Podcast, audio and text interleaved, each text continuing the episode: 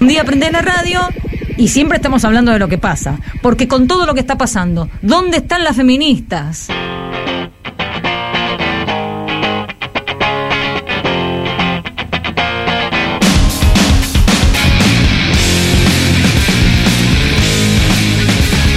Esto sonaba en 1991 en las radios de todo el mundo.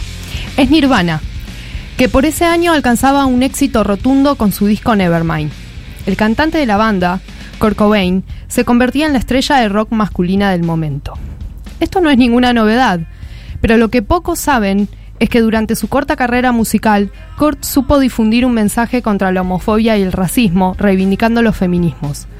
Fue la única estrella de rock masculina de su época que rompió con el modelo de machito rockstar. Mensaje que no solo se desprende de alguna de sus letras de sus canciones, sino también de su forma de interactuar con el público, con el resto de los miembros de las bandas, sus declaraciones y performance en vivo. El 30 de octubre de 1992, Nirvana llegó a nuestro país y dio un recital que dejó disconformes a los fans argentinos en Vélez.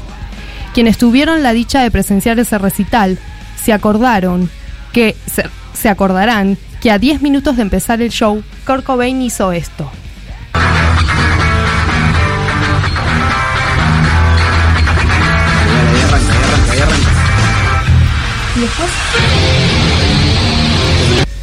Unos minutos después, Kurt hace esto otro.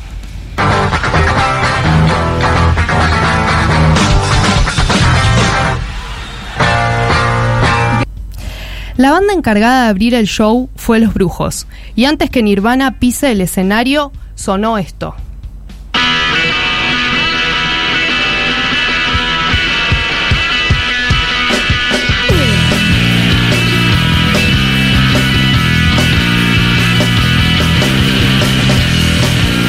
Resulta que Kurt invitó a una banda para que acompañe a Nirvana en su gira telonera de su show en Buenos Aires.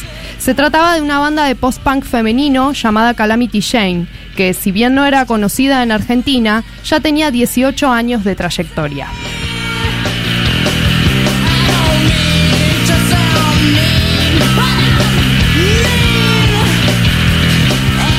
Cuando salieron a escena las Calamity Jane fueron agredidas por los fans argentinos.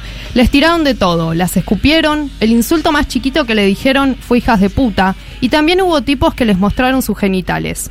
La banda no pudo terminar su show. Fue una experiencia muy negativa, no solo para Nirvana, sino especialmente para Calamity Jane, que después de ese recital dejó de tocar por un tiempo no solo porque terminaron con sus instrumentos rotos por las agresiones que recibieron, sino también porque les afectó muchísimo anímicamente ese episodio, según declaraciones a la prensa. Esa noche, Kurt se enojó, amagó tres veces con tocar el hit Smell Like Teen Spirit y dejó a los machos con las ganas, e hizo un show con canciones poco conocidas. Años después, calificó ese momento como una gran masa de sexismo. Kurt solía tener ciertas actitudes que rompían con la concepción de masculinidad exacerbada que mostraban otros rockeros. Usaba vestidos o le partía la boca de un beso a su bajista en escena. Era su forma de burlarse del público machista. En sus diarios cuenta que creció en una sociedad donde el racismo y la homofobia era moneda corriente y sufrió en carne propia esa discriminación durante su adolescencia. Esto escribió en uno de sus diarios. Para una sociedad que celebra las hazañas sexuales del hombre macho, yo era el inmaduro, el hombrecito que nunca tuvo sexo y me hostigaban por ello, escribió en uno de sus diarios.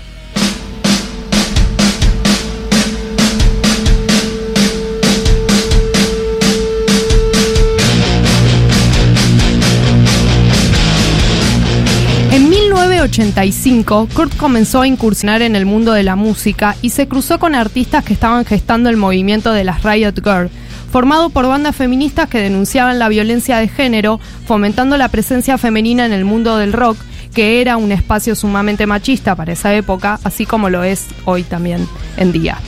Pero durante el éxito de Nirvana, con Kurt a la cabeza, también sonaba esto.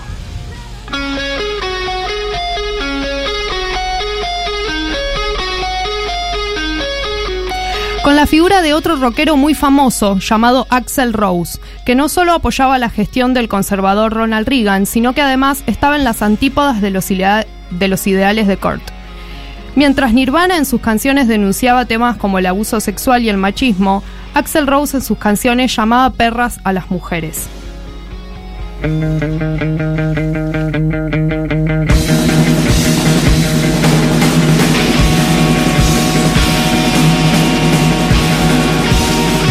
It's So Easy, Axel Rose, esta canción que estamos escuchando, dice, Voltéate perra para darte un buen uso. Además, no tenés nada mejor que hacer y estoy aburrido.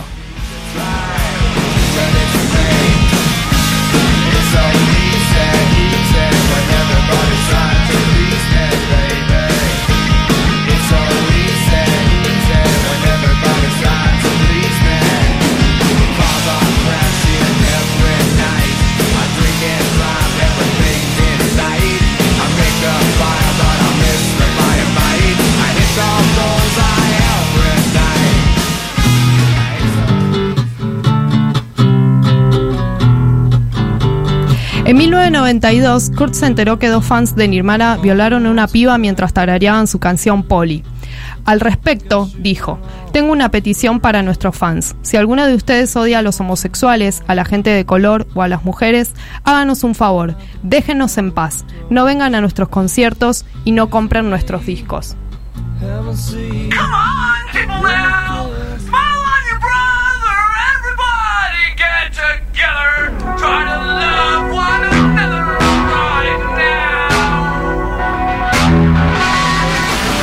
En esta canción, Kurt dice, nunca conocí a un hombre sabio y si lo era, era una mujer.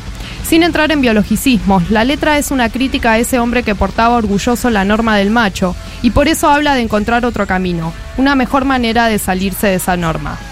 En Stay Way, otra de sus canciones, critica los cánones de belleza que impone la moda y termina la canción con un Dios es gay.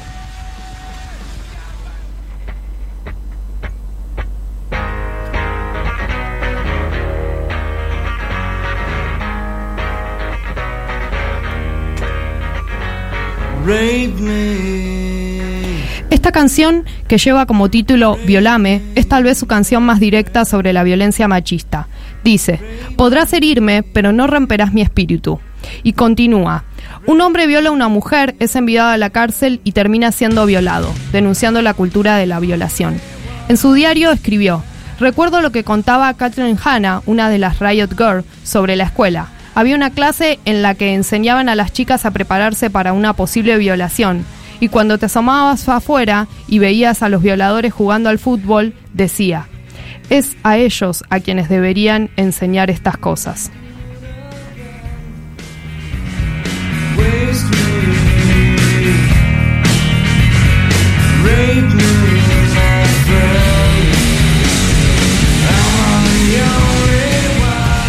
You Know You're Right es el nombre de la última canción que grabó antes de apretar el gatillo. Un himno al dolor que sintió desde su adolescencia cuando le hacían bullying por no tener novias. Dolor que también fue físico cuando le diagnosticaron escoliosis y continuó con depresión cuando ya había alcanzado la fama. El 5 de abril de 1994, la fama, la escoliosis, la heroína, la depresión o algo de todo eso lo llevó al suicidio. Nadie tiene certezas en esto. Lo único cierto es que no pudo continuar y nos dejó un gran legado.